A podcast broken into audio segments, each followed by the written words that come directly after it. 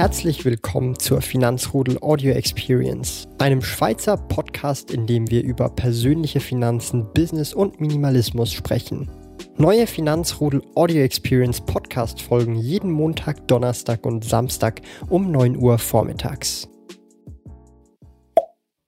Heute möchte ich über das Thema Notgroschen sprechen und wie viel man als Notgroschen parat haben sollte für den Fall der Fälle, wie ich das persönlich handhabe und wie ich das so sehe auf verschiedene Lebenssituationen und ja, was es da für Abstufungen und Variierungen so gibt.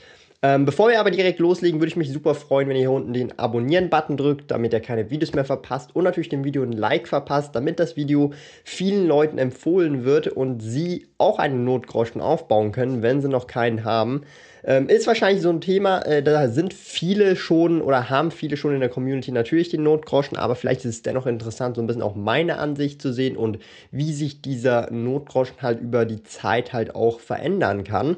Ähm, Fangen wir doch erstmal direkt an, äh, als ich noch angestellt gewesen bin im normalen Angestelltenverhältnis äh, bei einer Firma, also bei der UBS damals noch. Da war mein Notgroschen tatsächlich relativ niedrig ähm, weil ich halt auch einfach gewusst habe und kalkulieren konnte, okay, ich weiß, wie viel ich jeden Monat exakt reinbekomme.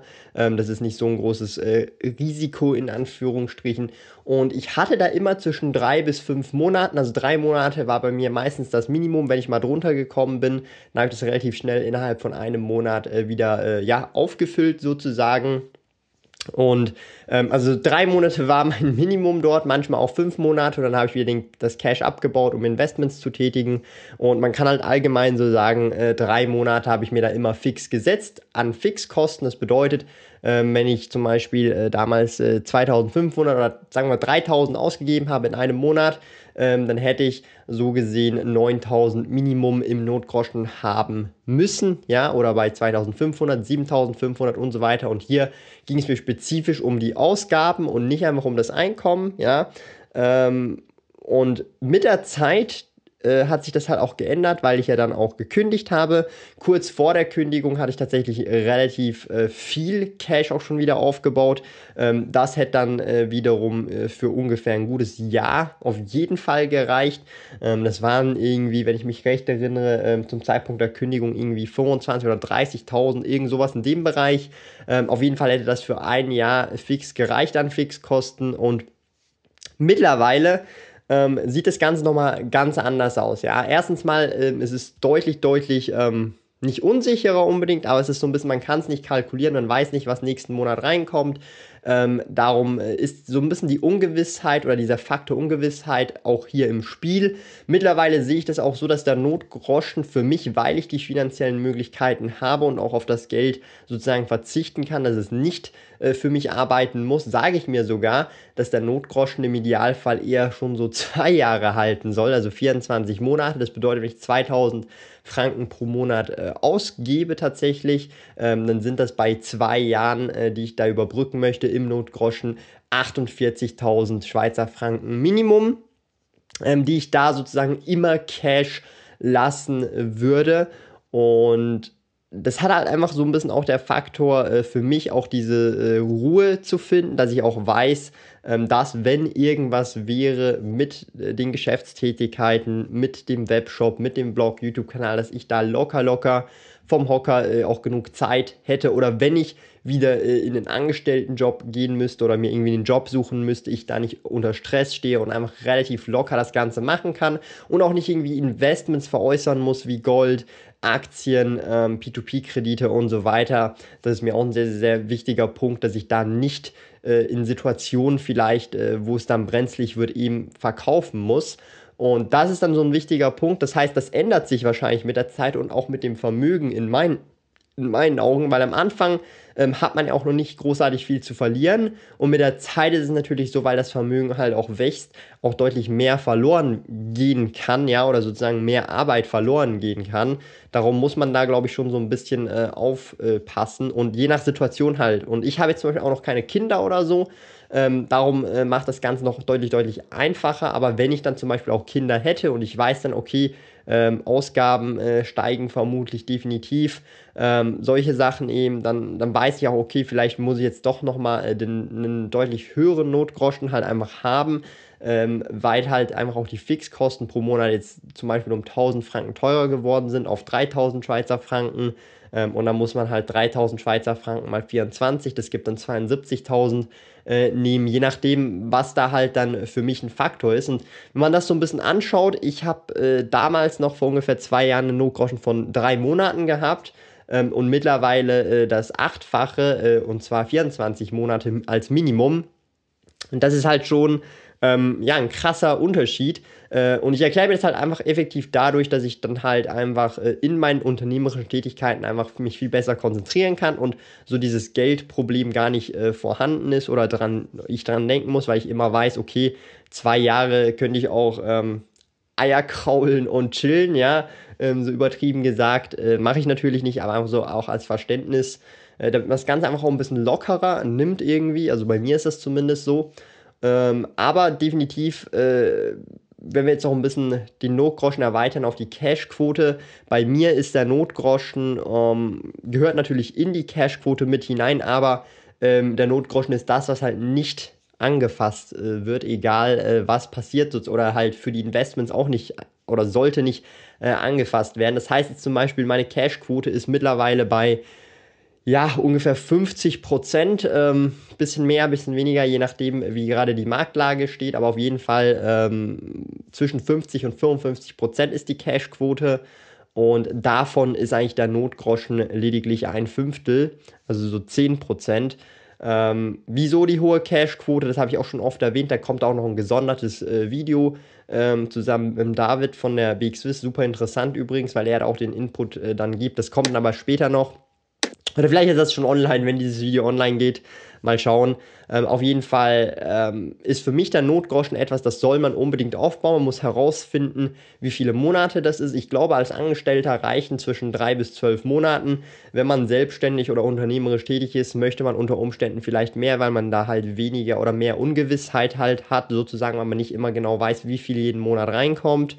Und ähm, je nachdem, ob man dann Kinder hat, äh, Frau oder ob äh, der Lebenspartner arbeitet, ähm, je nachdem muss man halt schauen, okay, äh, vielleicht muss der Notgroschen etwas höher sein, weil man halt auch mehr Kosten hat oder einfach auch insgesamt mehr Sicherheit haben will, weil man Kinder hat. Das ist sehr individuell, da kann man nicht pauschal sagen, falsch, äh, richtig. Äh, man kann aber in meinen Augen sagen, so drei Monate ist wirklich das Minimum vom Minimum, das sage ich zumindest. Also ich würde jetzt nicht weniger als das gehen.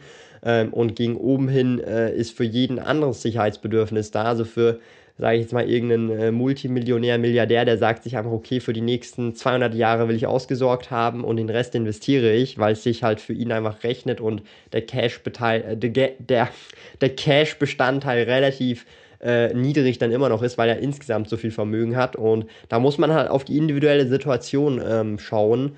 Ähm, und ich sage da halt immer, man muss sich wohlfühlen ähm, auch mit dem Notgroschen und wissen, wenn der Notgroschen, also es bringt nichts, dass der Notgroschen zu niedrig ist und man dann immer drüber nachdenkt, ja, was ist, wenn das passiert, wenn das passiert, dann habe ich doch nicht genug Geld, dies, das. Ähm, und der Notgroschen soll ja genau das sein. Es ist genug Geld da, weil wenn das passiert, ist der Notgroschen da, ja. Das heißt, wenn ich mir jetzt zum Beispiel denke, dass ich von heute auf morgen kein Geld mehr verdienen kann, durch Webshop, durch den Blog, durch den YouTube-Kanal, durch Reselling und so weiter, ähm, dann weiß ich, hey, ich habe den Notgroschen, ähm, der hält locker zwei Jahre äh, durch und ich könnte dann im ersten Jahr noch so ein bisschen World of Warcraft durchsuchten das ganze Jahr, weil ich total demotiviert bin, weil nichts mehr läuft. Und ähm, dann danach könnte ich immer noch im zweiten Jahr dann äh, auf Jobsuche gehen oder einfach ein neues Business starten oder was auch immer machen. Ähm, und dieser Gedanke ist natürlich sehr befreiend und hilft auch in vielen Situationen sehr locker zu bleiben, das Ganze auch ein bisschen ähm, ja, locker auch anzugehen, mehr Spaß auch dran zu haben, weil man auch nicht so unter Druck steht, äh, unbedingt jetzt, okay, jetzt, das muss klappen, weil wenn, wenn das halt nicht klappt, dann bin ich total im Eimer. Ähm, und das ist halt so, so ein sehr, sehr äh, wichtiger äh, Punkt in meinen Augen zumindest. Also ich bin jetzt zum Beispiel einer, ähm, zeitlich ist es natürlich schon so, dass ich all in gehe in meine Projekte. Ja, also Zeit als Asset ist ja das wichtigste Asset, was wir haben. Ähm, da gehe ich halt schon all in in meine Projekte.